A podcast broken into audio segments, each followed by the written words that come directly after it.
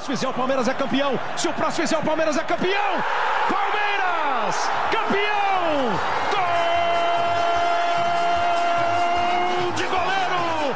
Gol de Grande área, o Breno Lopes de cabeça.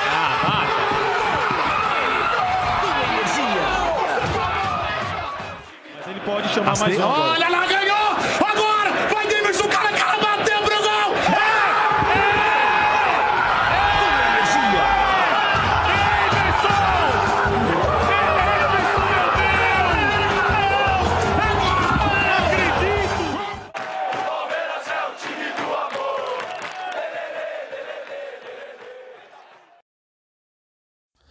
Olá, ouvinte da Coluna Palmeiras, tudo bem com você? Tô chegando aqui para gravar hoje, hum, é domingo já, é à noite aqui. E eu tava pensando sobre o que falar porque o Palmeiras começou a fazer alguns jogos treino e jogo treino contra time, assim, basicamente para aquecer o elenco na volta às atividades, né? Já que daqui a alguns dias começa o Campeonato Paulista. E não teve contratação que é o que a gente esperava, pelo menos nós que ouvimos aquilo que é dito de forma mais séria por parte da diretoria, né? É, fontes seguras admitem, e isso assim ficou meio nítido, ficou meio fácil de ser observado, de que o Palmeiras procura um, um ponta e um volante, né? E até agora não veio ninguém. Não que ainda faça falta, tá? Eu já vou comentar um pouquinho sobre isso. Essa questão do volante, ela tem a ver com o fato de que o Danilo deve sair. Só que existe a possibilidade, eu vou falar disso bem rapidamente porque é uma coisa assim difícil de confirmar, tá? É, no dia que eu gravo, existe a possibilidade do Mônaco dar o Jean Lucas, um volante brasileiro aqui, né? E dinheiro pelo Danilo, e bastante dinheiro. Uma negociação nesses moldes seria boa pelo Palmeiras, pelo que eu lembro. O Jean Lucas é muito bom jogador chegaria aí, teria condição de, de, de jogar e, e o dinheiro que a gente espera receber pelo Danilo talvez não venha na, no montante que foi aventado um tempo atrás, mas seria o suficiente para para ajudar a bater a meta de venda de atletas, né?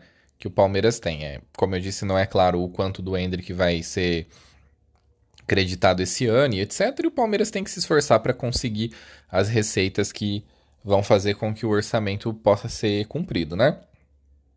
Então, isso é algo assim um pouquinho mais palpável. De resto, a gente não tem muito. Nós não temos muito. É, nós não temos muito de. de coisas palpáveis mesmo para poder é, nos apegar em relação à contratação. É, é uma política do clube e é uma política do Abel, né? O Abel ele fez questão de diminuir o elenco então é bem curioso porque são coisas aí que vão na mesma direção. O, o que ocorre é o seguinte: eu falei dos inícios dos jogos treinos, por quê? É, é óbvio que é uma questão de expectativa, né? Mas nos jogos treinos a gente vê o Abel tentando dar ritmo, é, especialmente pro Navarro, pro Flaco Lopes, pro Atuesta. E, e no primeiro jogo treino, que o Palmeiras ganhou de 3 acho que se eu não me engano foi do Suzano, quem teve um volume. Eh, o Palmeiras até divulgou depois os melhores momentos. E o Giovani, ele teve uma participação bastante ativa. Ele foi. É, ele apareceu muito nos melhores momentos e aparentemente o time procurou bastante ele. Então, como eu já venho dizendo há algum tempo, muitos dos, dos reforços que a gente fica esperando que apareçam em formato de contratação, né, de ir lá e comprar um jogador, pegar um jogador que está disponível no mercado que seja, na verdade serão promoções de jogadores da base. Eu acho que o que mais a gente vai começar a perceber é justamente o caso do Giovani, né? E uma notícia que. Uma, não é bem uma notícia, teve uma matéria no G1, né, durante essa semana que passou. Só para ficar mais claro, né, e as datas ficarem mais tranquilas de serem é, percebidas, hoje é dia 8 de janeiro, né? Então, nessa primeira semana aí do ano, teve uma matéria que foi divulgada no G1 que falava a respeito do de que o plano do Abel é usar mais a base. E o que a gente consegue tirar disso? De que o Campeonato Paulista, por ser como é, inclusive em relação a nível também, ele vai ser uma espécie de laboratório para a gente poder ver qual, quais dos garotos vão poder ser utilizados ou não. É, o Luiz Guilherme ele tá jogando a Copa São Paulo e tá jogando bem. Então eu não sei exatamente na cabeça do Abel a respeito o que ele pensa a respeito do Luiz Guilherme já ser integrado. Mas Fabinho já deu entrevista, tá integrado. Giovanni foi muito utilizado. É, o Jorge saiu, Vanderlan, quando precisar, vai ser o lateral, vai ter que jogar. A gente não sabe se ele vai querer utilizar é, o Mike de ponta e eventualmente isso abre espaço para o Garcia entrar na lateral, como já aconteceu no Campeonato Brasileiro, né? O Mike tinha sido titular de ponta, aí teve que tirar o Marcos Rocha que entrou foi o Garcia. E essa evolução ela tem que acontecer, né? Se a gente tem essa base tão vencedora, ela tem que começar a render jogadores para o time de cima. E aí, assim, é, o grande X da questão quando se fala de base é que a torcida espera que todos os que sejam promovidos sejam fenômenos, por exemplo. Né? Fenômenos da base. E não necessariamente. Às vezes o, o garoto ali ele impede que o Palmeiras tenha que pagar dinheiro para algum jogador. Vou dar um exemplo para vocês. É, um jogador ok, ele chega ganhando entre 200 e 300 mil reais, tá? E você tem que pagar lá para ele, muitas vezes ele tá livre luvas ou alguma compensação para tirar ele de algum clube, e ele chega ganhando mais ou menos isso. É, um jogador da base recém-promovido, ele ganha pouco, ele ganha menos de 100 mil. Um pouco assim, né, para cifras do futebol. Então você economiza. E não tem essa necessidade de você pagar compensação para ninguém. Então, é, isso é uma coisa muito interessante de ser observada, primeiro, pelo ponto de vista de talento, porque às vezes você sai para buscar um jogador que tem um nível similar ao menino que você pode promover e por um preço mais alto, né? Você traz pagando mais. E. E, é, assim, tem, tem um detalhe que tá me, me fazendo. É, estar, eu tô bem perplexo com esse detalhe, tá? Não houveram grandes movimentações no mercado da bola até agora no Brasil. A grande movimentação foi o Flamengo pegar o Gerson, que foi uma contratação bombástica, que inclusive vai de acordo com, vai de encontro com um vídeo que eu fiz recentemente, explicando o orçamento. No, no vídeo que eu explico lá o orçamento dos clubes, eu falo que o Palmeiras tem um déficit de mais de 100 milhões no que recebe pelos direitos de transmissão do pay-per-view em relação ao Flamengo. E o Gerson custou 90.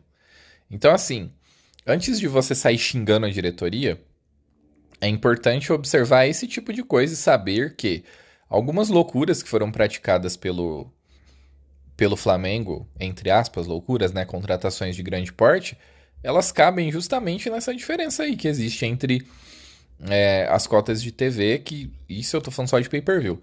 Por exemplo, entre o Palmeiras, que é um clube saneado, e o Flamengo, que é outro clube saneado e que recebe esse valor a mais e que permite, obviamente, esse tipo de, de movimento de ser realizado.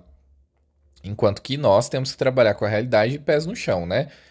E sobre isso, como eu estou falando desse assunto contratação, é... o... a gente teve um problema muito sério em relação a Alexandre Matos é quando da sua saída, né? Teve gente que acusou ele de uma série de coisas, falou que tinha que chamar a Polícia Federal para ele, acusou ele de esquema em compra de atletas e etc. E ele tinha um perfil de trazer muita gente. Foi ele sair, a gente parou de fazer tantas contratações.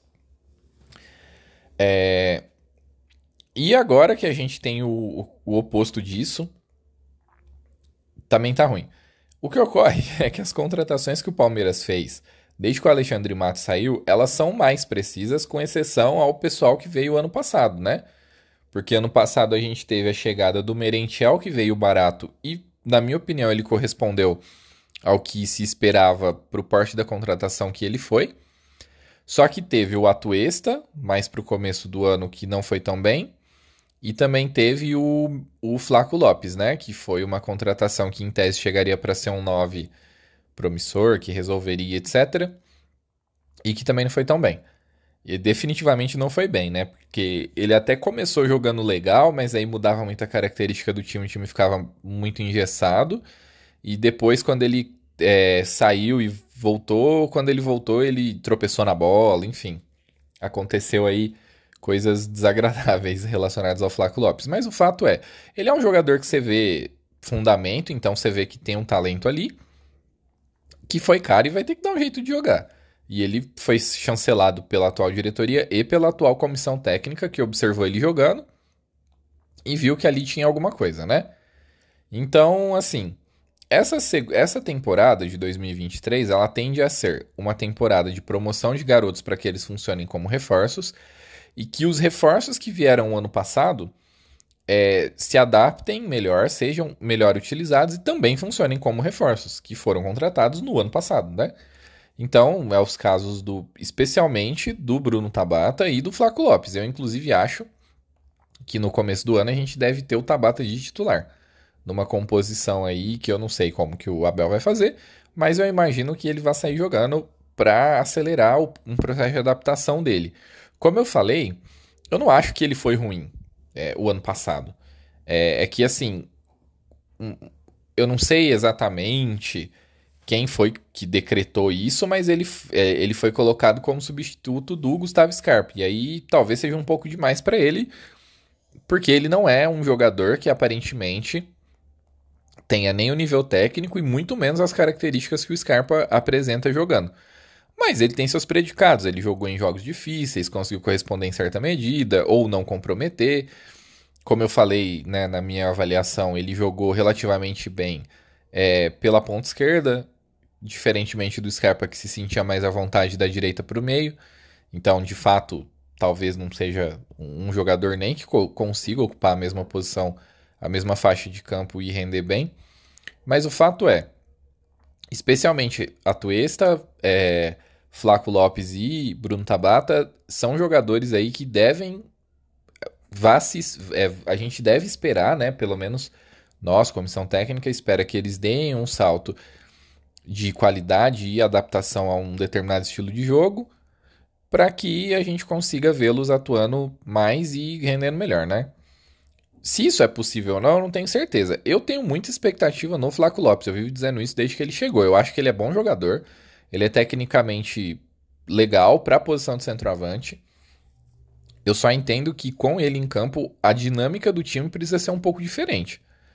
E a, ainda em cima disso, pelo que parece que, que entende-se aí do, do time do Palmeiras, o Tabata ele vai ser mais utilizado meio que como ponta, né? E o e o, o Atuesta ele poderia ser utilizado mais como meia, uma vez que o Scarpa saiu. Então, assim, se a gente for parar para pensar, é uma composição interessante até, né, de time. E eu falei sobre a baixa movimentação no mercado, né? Tem gente que tá ficando empolgado com reforços de outros times que não são jogadores que vão chegar para resolver. Eles estão chegando para poder muitas vezes fazer um barulhinho ali, mudar algumas peças. Por exemplo, o São Paulo vai trocar um monte de gente. Até acho que é, contratações que foram feitas são interessantes. Eu gosto do Pedrinho, por exemplo, mas eu não acho que é ele que vai resolver os problemas do São Paulo. Eu acho o Wellington Rato um jogador interessante, mas também não vai resolver os problemas do São Paulo. Ele vai só dar mais condições para que o Rogério consiga montar um time mais ao gosto dele e melhore um pouco o time. Os, o Corinthians teve que gastar muito dinheiro e fazer um esforço muito grande para manter duas peças que já eram do time, que é o, o Yuri Alberto e o Maicon, né? E também, assim, não tá chegando ninguém para resolver. É, o Galo perdeu o Nacho e contratou o Paulinho. Tem que ver aí como vai ser esse encaixe, mas inclusive essa semana foi divulgada a informação de que eles estão devendo salário. Então, assim, a situação do Atlético Mineiro para a temporada pode ser uma situação bem complicada, porque quando esse tipo de coisa começa a acontecer, ou dá muito certo, ou o time se une e consegue mostrar que vai superar as adversidades e blá blá blá, ou começa a dar tudo errado mesmo, né? Uma vez que tá devendo salário, aí começa a ter problema e o time não funciona, porque nem o mínimo é, como empregador o clube tá cumprindo, né? E, enfim, eu não consigo pensar em outros times que são favoritos e que tenham feito grandes contratações, grandes movimentações no mercado. O pessoal fala, ah, é, o, o Grêmio trouxe o Soares. Primeiro que o Soares é um jogador que está na fase bem terminal da carreira dele mesmo. Inclusive, ele não foi grandes coisas no Campeonato Uruguaio. E o Grêmio acabou de vir da Série B com um time que não foi um time que sobrou na Série B, muito pelo contrário. Foi um time que foi ok na Série B, que é uma competição de nível muito inferior à Série A. E, bom, é isso. Não, não tem nada demais. Ah, mas poderia ser o Soares no Palmeiras. Eu discordo, eu acho que ele nem conseguiria ser titular, mas enfim, a gente teria que pagar uma grana lascada pra um cara que não seria titular. É... Ah, mas ele é melhor que o Rony. Eu sei, mas ele tá na fase final da carreira, né? Não é o Soares com 30 anos, que ainda era muito bom. Então, assim, tem umas, umas emocionadas que o povo dá que eu não sei, eu não entendo muito bem o parâmetro que estão utilizando. É, daqui a pouco vão lamentar a contratação do Wesley pelo Cruzeiro, sendo que nós entendemos que poderíamos negociá-lo e que quando ele estava aqui todo mundo reclamava dele. Ah, não, mas pelo menos o Cruzeiro está contratando. É, está contratando refúgio nosso, entre aspas. Então, tem algumas críticas que eu sinceramente não entendo, assim. É, hoje, pensando assim, em termos da força dos times, eu acho que o Flamengo, com a chegada do Gerson, fica claramente o time mais forte do Brasil.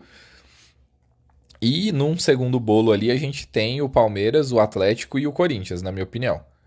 E aí tem alguns aspirantes para chegar nesse segundo bolo, que eu incluo o Fluminense, pela continuidade do trabalho, uma boa campanha que já foi feita na temporada passada. Eu acho que o Jorge vai se encaixar bem no, no time do Fluminense. É, eu acho que faltou um pouco de. Eu não, eu não, diria que.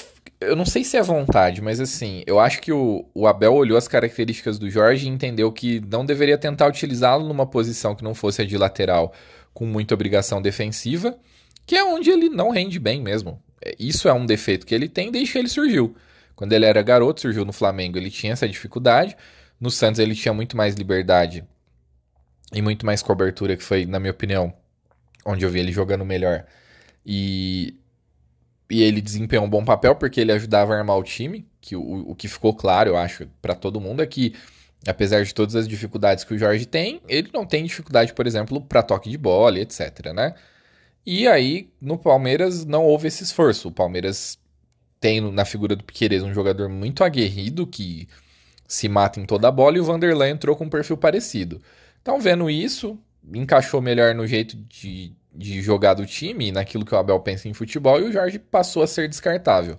Eu já entendo que o Diniz vai, te vai tentar promover o encaixe um pouco melhor com ele. E dar mais cobertura para que ele possa ter mais liberdade para participar justamente da criação do jogo. E aí, bom, enfim, são escolhas, né? Quando você está montando um time, você tem que fazer escolhas, normal. É... Então, assim, o Palmeiras é o atual campeão brasileiro, foi campeão paulista e ganhou a Recopa. Ganhou três troféus que disputou, jogou bem o Mundial, é, caiu numa semifinal de Libertadores e a única decepção foi a Copa do Brasil, que gera muita polêmica, muita reclamação em relação à arbitragem. Então a gente tem um time que é um dos mais fortes do, do país e que focou em manter e que está tentando aí promover melhoras em jogadores que lá já estão e que são de conhecimento do treinador e que, portanto, já têm um estágio avançado de adaptação. Eu acho uma boa estratégia. Eu acho que é mais adequado do que trazer jogador mediano que precise passar por adaptação também e por aí vai, né? Enfim, por isso que eu acho que o povo que fica reclamando é um povo idiota. É... Outra polêmica, o Facincani ele se tornou aí um jornalista com canal no YouTube e tal, porque quando ele era da da ESPN ele, ele não podia. A, esse modelo Disney mesmo agora, né, depois da fusão com a Fox, ele prevê que jornalistas do grupo Disney não possam ter. É, não possam participar de outros conteúdos, inclusive se forem de si próprios, né? E aí, depois que ele saiu da ESPN, ele abriu um canal e ele fala um monte de bobagem lá no canal dele. E ele tava perguntando cadê o dinheiro do Palmeiras. É, eu vivo dizendo, o Palmeiras não é um clube multibilionário, assim. O, o, o Palmeiras faturou o bilhão lá, né, no, em 2021, porque acumulou premiações no ano de 2021 e, em certa medida, sub, é, su, esse faturamento de 2021 ele serviu para cobrir os problemas de 2020 que houveram por conta de adiamento de, de competição, por conta da pandemia, a falta de é, torcida no estádio, enfim, todos os problemas que a gente sabe que aconteceu. Então, não era o, se a gente pega a evolução dos faturamentos do Palmeiras, o Palmeiras não é um clube que faz superávites muito grandes. O superávit muito grande foi o superávit de 2021, que serviu para cobrir um déficit muito grande de 2020. Então o Palmeiras é um clube saneado e entende-se hoje que se você para para olhar os, os balanços do Palmeiras, você vê que o Palmeiras gasta bastante com a manutenção da estrutura que adquiriu. E eu fiz um, um, podcast que inclusive deu uma boa audiência, agradeço vocês, onde eu falei de uma entrevista que a Leila Pereira deu explicando que o Palmeiras não é um clube rico, ricão, né, do rolê, assim, que pode sair gastando, e que ela enxerga que o Palmeiras poderia se tornar um clube de investimento em uns dois anos. Então, assim, a diretoria, e isso são dados públicos que são divulgados nos balanços, tem sido bastante transparente em relação à situação financeira do Palmeiras, que é boa, mas não é uma situação de olhar no mercado e falar, ó, vamos pôr, sei lá, 200, 300 milhões de reais numa janela, né? Isso não é o caso. Poderia fazer e aumentar o seu endividamento, como aconteceu em certa medida na gestão Gagliotti, quando o diretor de futebol ainda era o Alexandre Matos? Sim, só que aí se o povo começa a dar errado, já viu, né? Isso já isso reverbera de uma maneira muito negativa. Então, é, eu tento trazer aqui um, um, tipo de conteúdo que não vá para esse lado aí sensacionalista, porque os dados estão lá, é fáceis, eles são fáceis de ser apurados, de serem apurados. E não tem segredo, o Palmeiras é um clube saneado que consegue cumprir com, seus, com as suas obrigações, conseguiu dar a renovação de contrato para o Dudu com o maior salário do Brasil, conseguiu estender o contrato do Gomes, enfim, estendeu de toda a sua espinha dorsal sem grandes problemas. O dinheiro do Palmeiras está aí. Tá no investimento em estrutura própria. O Palmeiras hoje, se não for o clube com instalações mais modernas, é certamente um dos mais. E premia funcionário, consegue criar aí um ambiente maravilhoso de trabalho porque cumpre com suas obrigações e isso tudo custa dinheiro, né? Isso não cai do céu. Então, quando vocês verem esse tipo de conteúdo, saibam que tá tudo muito bem esclarecido e que é só um palhaço fazendo graça. Que, aliás, na minha opinião, apesar de ele ter a capacidade de falar sério, ele meio que se notabiliza por tentar fazer graça, né?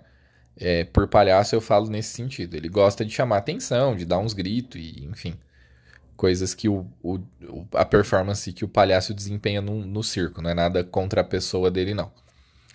É, eu vou. O podcast já tá com o tamanho padrão dele. Se você quer ouvir só sobre o Palmeiras, você pode sair do podcast agora, porque eu quero falar de algo extra que é a coluna da Mili Lacombe sobre o Pedrinho. Eu quero falar sobre esse assunto, ele tá quente. Eu queria opinar sobre ele. E a partir de agora é sobre isso, não é mais sobre o Palmeiras. A Mili Lacombe fez um texto no qual ela diz que a vitória do Pedrinho no prêmio de melhor comentarista do ano, onde os jogadores votam, se dá porque ele é um macho alfa. E no texto ela fala um monte de atrocidade. O texto, a motivação do texto foi o fato de que é, os jogadores votaram pelo Pedrinho ser o melhor é, comentarista na opinião deles, mas em contrapartida falaram muito mal do Casagrande, obviamente, e da Ana Thaís Matos. É, eu não sei se eu já falei da Ana Thaís aqui. Eu sou uma pessoa que não gosta dela porque eu sempre ouvi futebol no rádio e eu sei muito bem como era a cobertura dela quando ela era setorista do Palmeiras na rádio. E inclusive eu fui bloqueado por ela no Twitter porque ela estava sendo completamente desagradável em relação ao Palmeiras em determinado período. E alguém foi lá e começou a desenterrar tweets dela, no qual ela fazia escárnio com o Palmeiras. E. E assim, eu não gosto dela por esse motivo, primeiro, né? Então, desde sempre eu acho que ela usou da posição dela ali de setorista, não sei como ela adquiriu, sei que tem mérito nisso, mas enfim. Não me importa muito.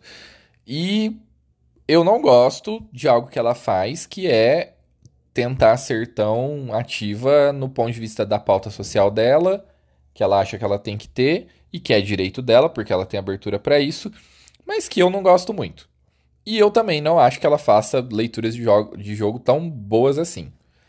É, e aí, se você junta um pacotinho, obviamente os jogadores não gostam muito disso.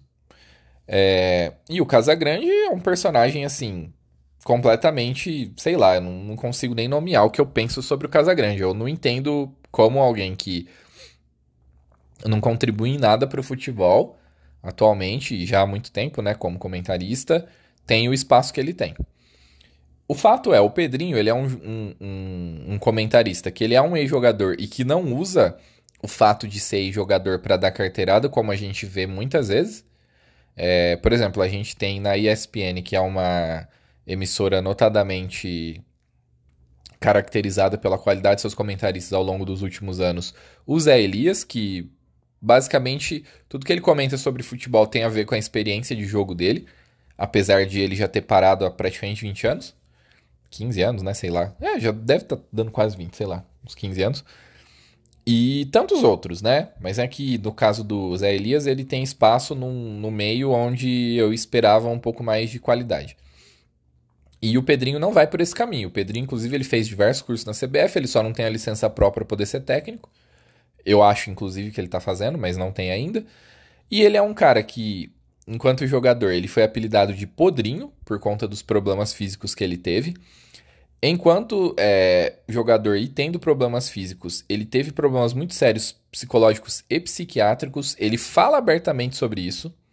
Então ele traz para um ambiente onde é, existe sim a figura de que o macho alfa, pelo sentido, num sentido esportivo, que não foi o que a Millie Lacombe tentou colocar no texto dela, mas daquele cara que põe a bola debaixo do braço e resolve. É, é uma, uma figura que é cultuada assim, e ele nunca foi esse cara, ele não, nem como jogador e como comentarista agora também não. E ela citou, inclusive, o fato de que depois que ele parou de jogar, ele decidiu cuidar do corpo dele de um, um modo diferente, fazendo musculação. Inclusive, hoje ele é mais, né, fortinho do que na época que ele jogava. Então, até isso ela usou contra ele. É, ela foi completamente. Assim, né? ela, ela é uma pessoa complicada, né? A gente tá falando da pessoa que mentiu em rede nacional sobre o Rogério Senna, fazendo uma acusação imputando um crime a ele. E tá aí falando bobagem no mainstream de novo. O texto dela foi publicado no UOL, vocês devem ter visto. É, o assunto tá meio quente ainda, mas já faz uns dias. Porque o Pedrinho respondeu, dizendo que. Né, deu suas considerações, dizendo que ela era uma completa groselhada que ela tava fazendo. E aí ela veio depois e publicou um outro texto dizendo que o Pedrinho não entendeu ela. É, eu acho que o que ela quis propor foi uma defesa dos seus. Ela gosta do, da Ana Thaís porque a Ana Thaís é mulher, e ela gosta do Casagrande porque o Casagrande tem um pensamento ideológico parecido com ela. Com o dela. É, só que eu não tenho problema nenhum com pluralidade, eu inclusive acho. O, o fato de eu não conseguir pensar em mulher que é comentarista que seja muito boa é, faz com que, na minha opinião, isso automaticamente seja um problema, porque eu sei que tem mulheres que são que têm uma visão analítica muito boa e que poderiam estar no mainstream e que não estão por uma série de motivos. E eu acho que elas poderiam engrandecer muito transmissões, debates. A gente tem hoje muita mulher. É, algumas executam, inclusive na ESPN, papel de apresentadoras, que em tese é um papel de comando, mas eu acho que tira delas esse foco mais didático e mais. É, que eu admiro mais no que eu, eu entendo que seja a função de um comentarista. E eu acho que o Pedrinho chamou atenção justamente por ele ser isso. Nem sempre eu acho que o que ele fala do ponto de vista de análise é o que eu penso, mas sempre é muito bem fundamentado. Né? Ele sempre explica e, e, e fundamenta aquilo que ele pensa sobre o jogo. E eu não vejo muito isso em, em, em, muitas mulheres. Eu acho isso um problema. Eu acho que nós poderíamos sim ter mais mulheres é, desempenhando papéis que são importantes porque tem mulheres boas. É que não tem se por parte de uma série de veículos o interesse de dar espaço para essas mulheres. Eu vou dar um exemplo. A Jovem Pan, que tem hoje um programa que tem feito bastante audiência, que é um programa de rádio que passa no YouTube também, eu, passa na TV, mas eu vou desconsiderar a TV Jovem Pan. No time todo, eles têm um time diverso do ponto de vista assim. É, eles têm, por exemplo, ex-jogador, eles têm jornalistas mais tradicionais, eles têm jornalistas mais modernos, tem negro, tem branco, tem velho, tem de tudo. Mas não tem mulher, por exemplo, né? Então, fale um pouquinho aí. E, é curioso porque, assim, eu não tô sempre que a gente fala de diversidade, o pessoal fala de lacração. Eu não estou falando disso. Diversidade é, é, justamente pontos de vista diversos. Vocês me escutam aqui falando sobre o Palmeiras e eu tenho certeza que muitas vezes vocês pensam diferente do que eu penso. O que não tem problema nenhum. A partir do momento que a gente, se, se o veículo ele fosse plural, né, que aqui é um podcast meu onde eu falo sobre o Palmeiras. Mas se a gente tivesse, por exemplo, um, um programa onde fossem cinco membros, a ideia é que esses cinco membros tivessem pensamentos diversos. E às vezes é, você vai ter um pensamento diverso simplesmente pelo seu gênero ou por né, alguma escolha que você faça na sua vida. A maneira como você enxerga um determinado fato já te dá uma visão diversa. Eu estou falando nesse sentido. E eu acho que a ausência de mulheres que já estão há um tempo se interessando por futebol, estudando e se aprofundando de maneira um pouco mais séria é sim um problema. Então, voltando ao foco, a Mili tentou reforçar que isso talvez não pegue bem entre os jogadores é... e acabou só ofendendo o Pedrinho. E aí o Pedrinho respondeu e ela ofendeu de novo dizendo que ele não entendeu. Não, ele entendeu perfeitamente. Qualquer um que vê o, o vídeo, vê o vídeo eu, que lê o texto dela, lê lá ela falando que ele é o, a representação do macho alfa que cultuam os músculos dele. Tipo, é um negócio meio bizarro até o texto dela, né? Não sei se todo mundo aqui leu, porque a gente tem preguiça automática da Mili Lacombe. Mas eu que le quis ler porque eu sabia que ia dar pano pra manga. E é um texto com esse teor completamente absurdo, na minha opinião. E sim, ofende e dá ao Pedrinho o direito de responder e dá a nós o direito de poder achar aquela mulher ridícula. E ela de fato é ridícula.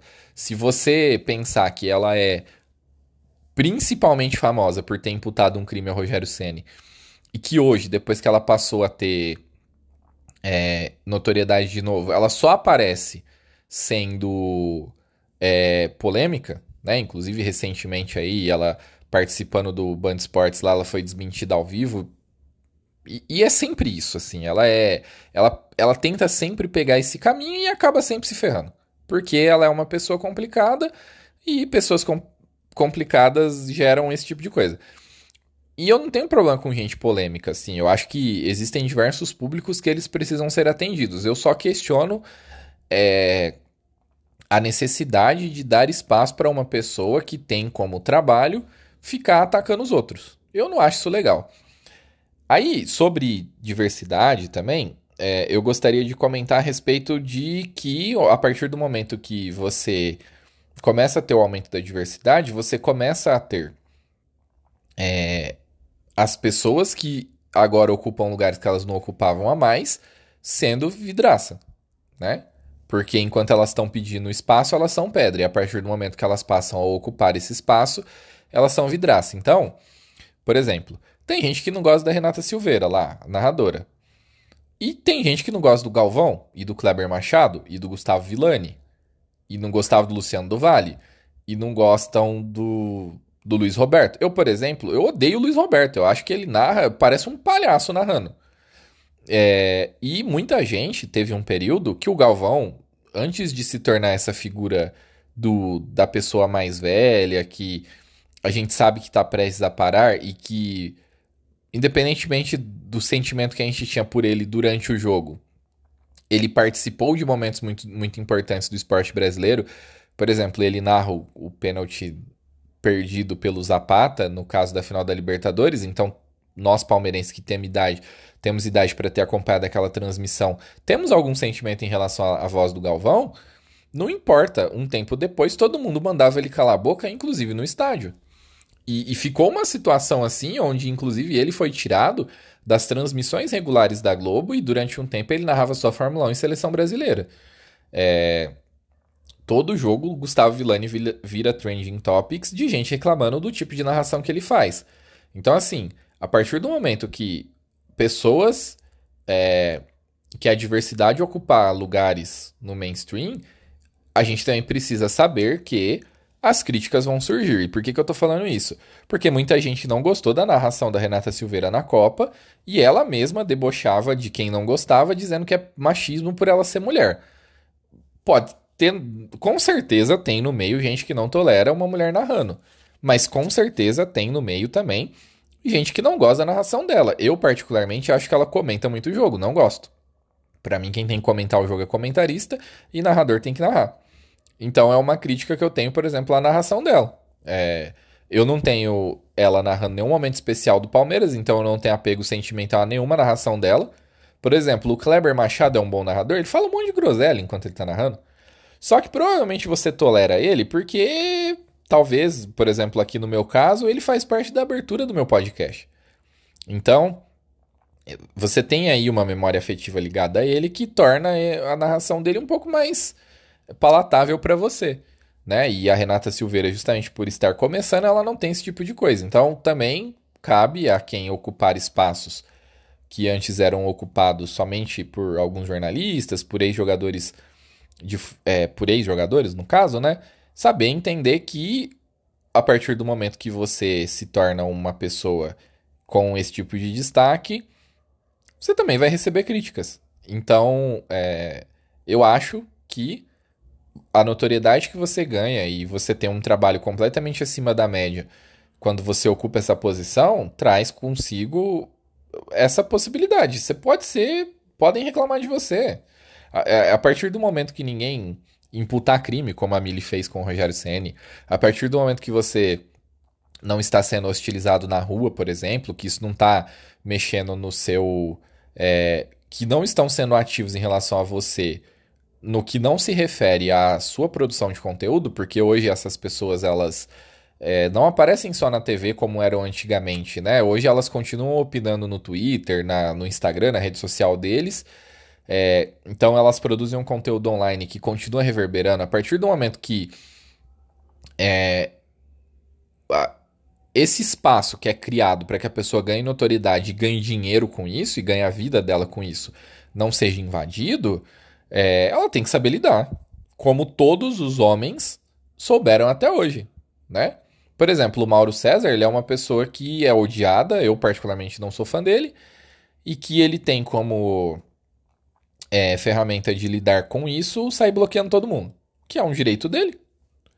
Né? E ele só teve uma reação mais assim efusiva quando ele foi ameaçado e também é direito dele. E ele tem que fazer isso. Inclusive, a gente não pode ameaçar alguém porque a pessoa comenta futebol de um jeito que a gente não gosta, né? Mas eu tô dando esse exemplo porque ele é uma pessoa bem odiada, assim, ele recebe bastante hate. Então, isso também vai acontecer quando for mulher, quando for gay, quando for negro, quando for qualquer minoria que seja colocada é, com posição de destaque, que queira estar ali, é, ela vai ser criticada. É, como eu disse, respeitando esses limites da crítica da produção do conteúdo da qual ela participa. Então, é, o que eu quero dizer, né? Essa parte final eu tô falando mais do que a Mili supostamente quis falar. É, Primeiro que o Pedrinho, de fato, ele é um cara que ele tem sido um alento no comentarismo esportivo.